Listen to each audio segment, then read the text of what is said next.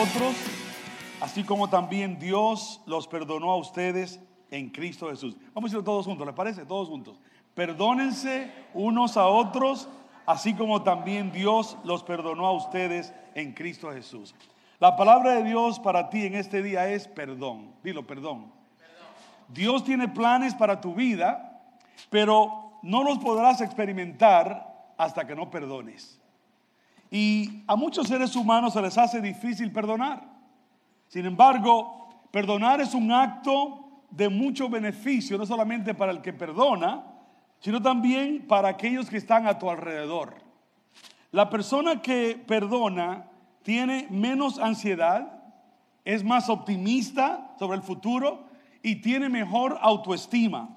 Por el contrario, la persona que guarda rencor tiende a deprimirse y mientras más resentimiento tiene, más se desanima. Los rabinos del tiempo de Jesús enseñaban que se debía perdonar tres veces al ofensor, pero no más de tres. Don Pedro, queriendo ser generoso y queriendo empujar las cosas, dijo, Señor,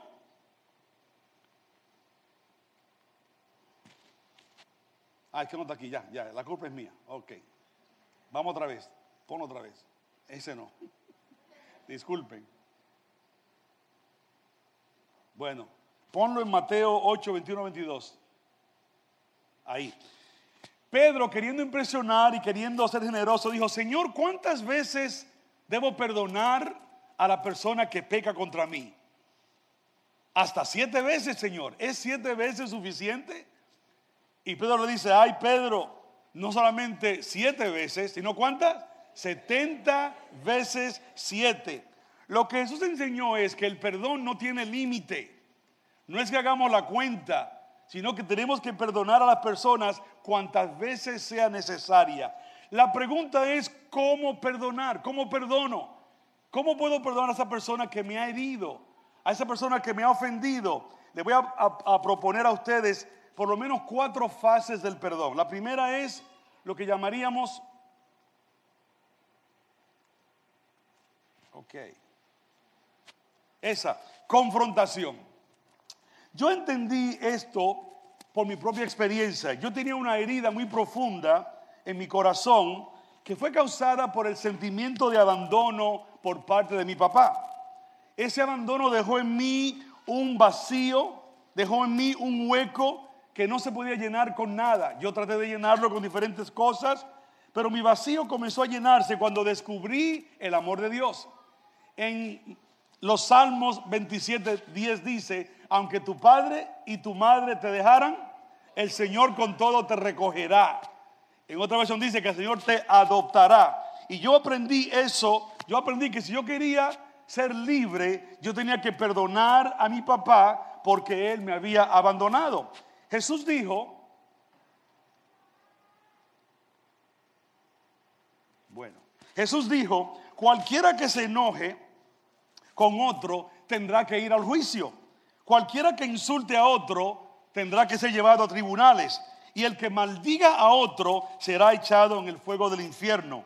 Por eso, mira esto, si llevas al templo una ofrenda de Dios, para Dios, ahí te recuerdas que alguien te ha hecho malo o que alguien te ha hecho, te ha enojado o alguien se ha enojado contigo, ¿qué dice la Biblia? Deja ahí la ofrenda y ve, arréglate con, con la persona, o sea, confronta al que, te, al que te ofendió y después de eso regresa entonces a presentar tu ofenda, tu ofensa, tu ofrenda, perdón.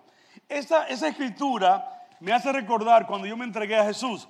Yo tenía 16 años de edad y fue en la iglesia Mar de Galilea en Manhattan. Yo tenía 16 años y yo conocí al Señor. Y en mi iglesia, donde yo conocí al Señor, gracias, una iglesia del corte pentecostal, nos enseñaron que el próximo paso después de entregarte a Cristo es orar para que Dios te bautice con el Espíritu Santo, con la señal física inicial de hablar en otras lenguas. Y yo comencé a orar, a orar, Señor, lléname de tu Espíritu, Señor, bautízame con tu Espíritu. Y una vez estoy orando y es como que el Señor me decía en mi corazón, no te puedo bautizar con mi Espíritu Santo porque tú tienes odio y rencor contra tu Padre. ¡Wow! Y yo ese día le pedí perdón a Dios Y fui a mi casa, le dije a mamá, mamá, yo tengo que volver a Santo Domingo, yo estaba en New York, y tengo que buscar a mi papá y tengo que pedirle perdón a mi papá. Bueno, trabajé el verano, ahorré dinero y cuando tenía suficiente, en el mes de agosto, antes de ir a la escuela en septiembre, vine a Santo Domingo y a través de mi, de mi tío Moncho encontré a mi papá en un hospital enfermo. Cuando llego ahí le digo, Señor, eh, yo soy, me presenté, le dije, yo vine aquí para pedirle perdón. Y él me pregunta, pero perdón, ¿por qué? Digo, porque yo le, no le he odiado, pero no lo he querido mucho, ¿sabe? Porque usted, porque usted me hizo y se fue. ¿Sabe? En, en octubre del año 1958, mi papá, que tenía en ese entonces 39 años, y mi mamá, que tenía 19 años, se gustaron en una fiesta. Y después de bailar, después de hacer muchas cosas, hicieron otra cosa. Y después, nueve meses después, llegué yo. Y cuando yo llegué, mamá estaba sola. Y mi mamá me crió sola y eso le causa a los muchachos un problema. Causa problemas con el autoestima, causa muchos, muchas dificultades. Y yo le dije, vine aquí a, a pedirle a usted que me perdone. Él se quiso molestar y quería discutir. No, yo no vine a discutir, vine a decirle que yo me entregué a Jesucristo y la palabra me dice que yo debo perdonar. Y yo quiero perdonarlo y que usted me perdone. Bueno, se me da cuenta, hicimos las paces. Yo regresé a New York y el siguiente domingo el Señor me llenó de Santo Espíritu. La primera fase es confrontación. La segunda fase es perdón redentor. Bueno, perdón redentor. Alguien dijo que por cada minuto de odio perdemos 60 segundos de felicidad. ¿Oíste eso? Por cada minuto de odio, tú y yo perdemos 60 segundos de felicidad. Por ello es imperativo que aprendamos a perdonar a quienes nos ofenden. Recordemos que si hemos de alcanzar el más alto nivel espiritual, debemos poner más énfasis en la recuperación que en la venganza.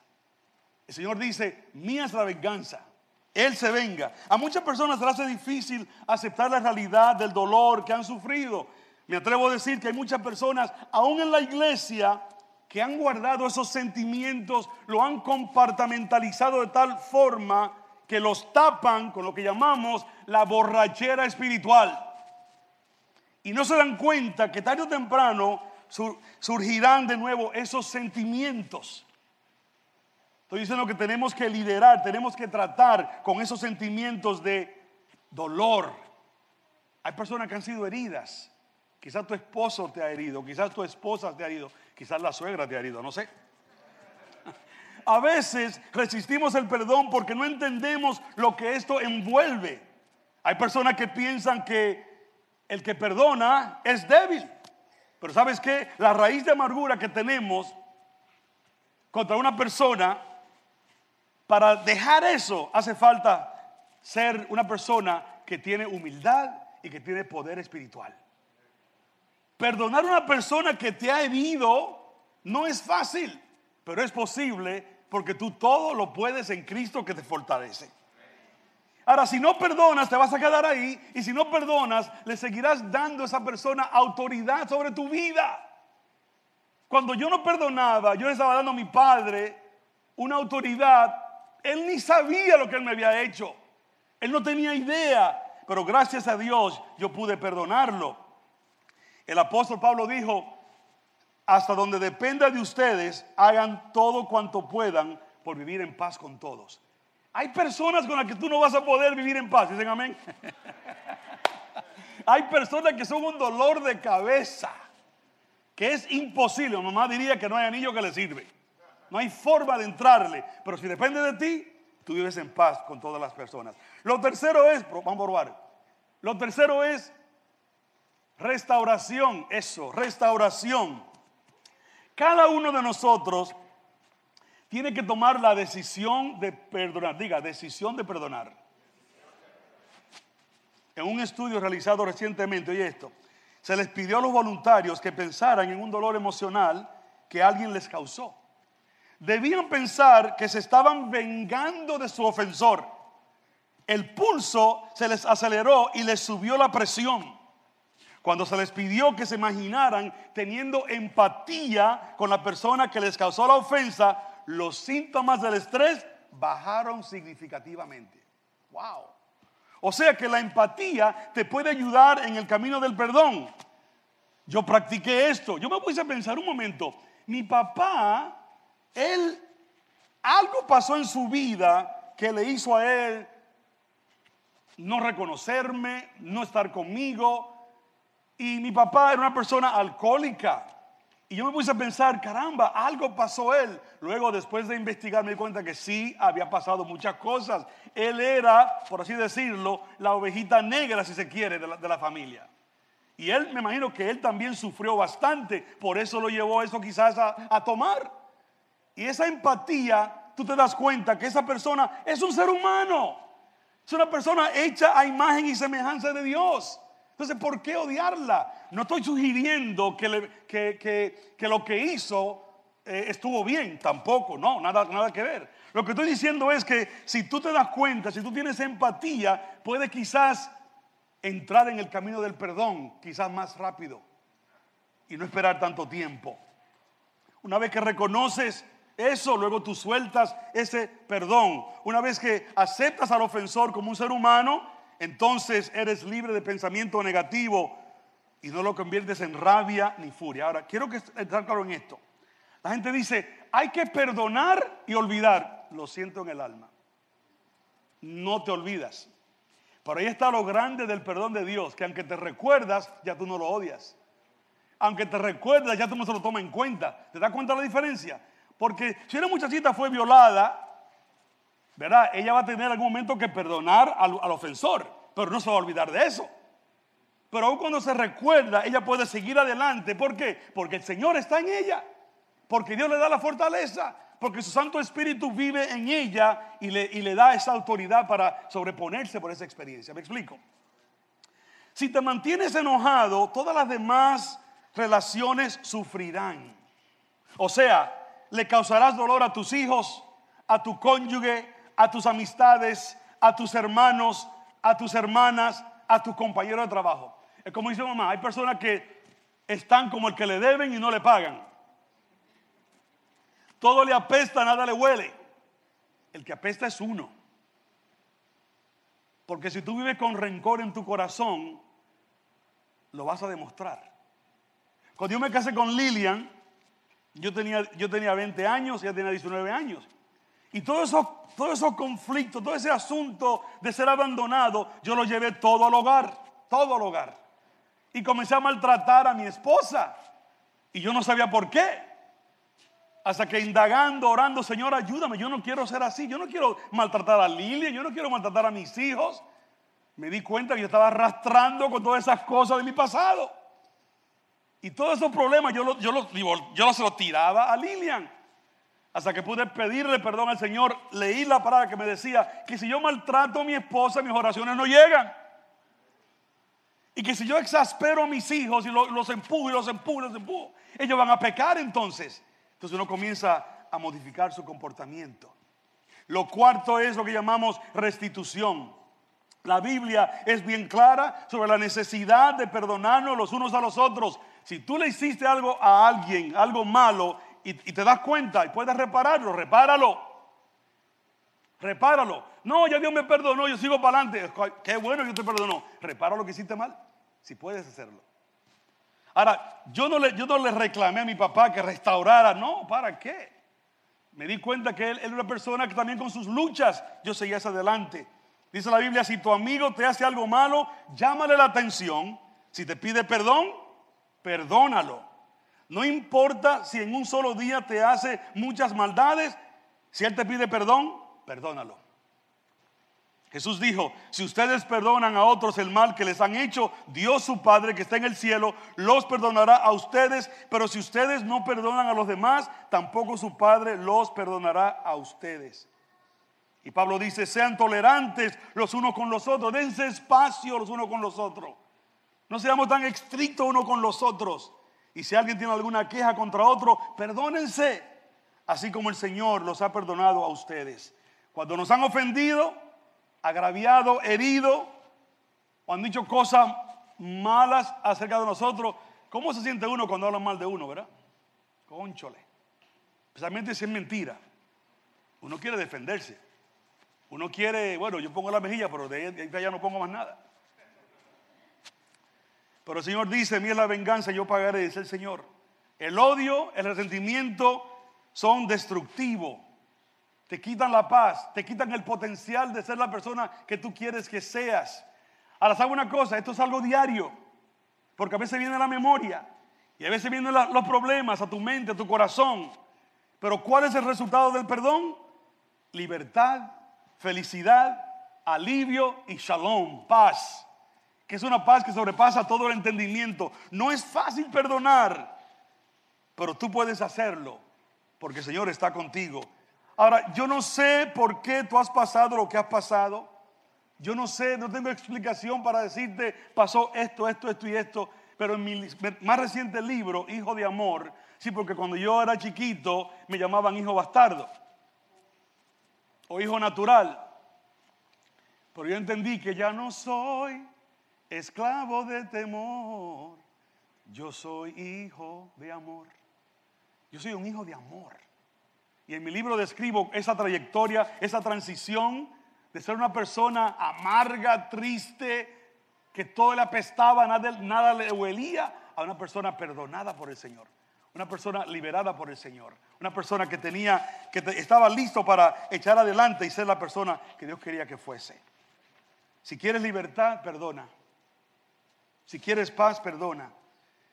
Es tipo de que te examines a ti mismo, te preguntes a ti mismo, como yo lo hice. ¿Tienes rencor en el corazón? ¿Tienes odio en el corazón? ¿Tienes raíz de amargura en tu corazón? Comienza a perdonar. Comienza a perdonar desde ya. Hace poco escuché una entrevista, que también la vieron en la televisión, de un hombre que fue abusado emocional y sexualmente desde que era niño hasta que era adolescente y adulto. Y en esa entrevista que le hicieron, usted, uno puede percibir el quebrantamiento de este hombre y le preguntaron, ¿y cómo te sientes? Y la respuesta de él fue esto, el perdón no es una línea que cruzas, es un camino que tomas, es un camino que emprendes.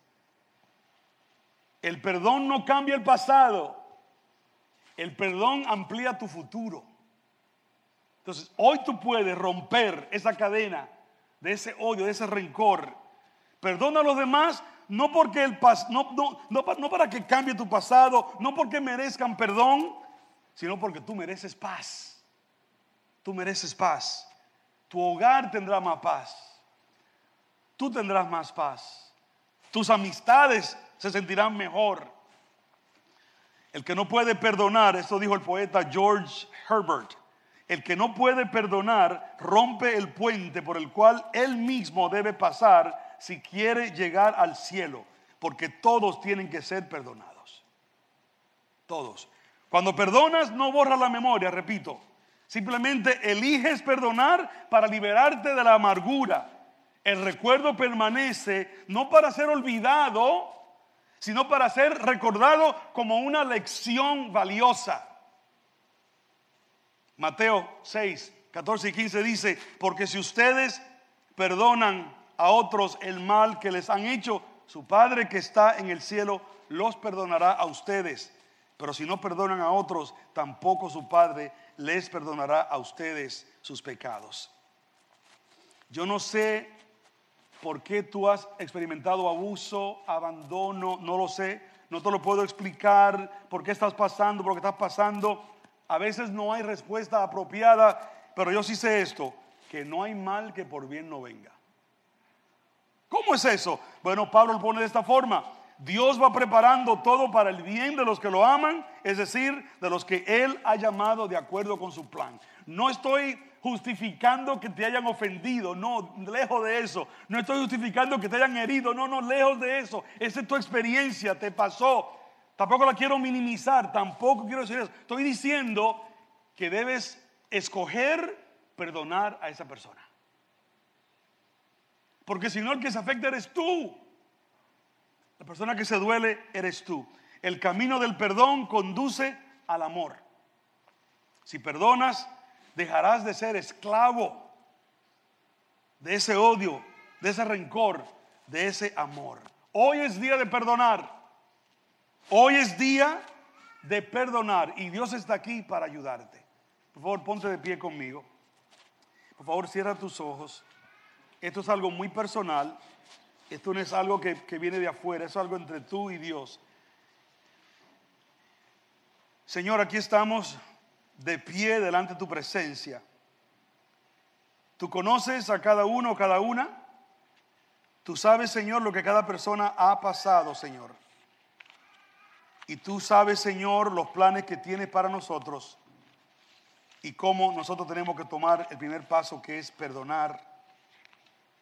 Y nos ponemos en tus manos, Señor. Mire esta persona que está aquí en este día y que él y ella sabe que hasta hoy llegó ese rencor, te pido que tú le ayudes, Padre, a tomar un paso de fe. Yo no hago esto usualmente, pero lo voy a hacer hoy. Ustedes deciden si es de Dios o no.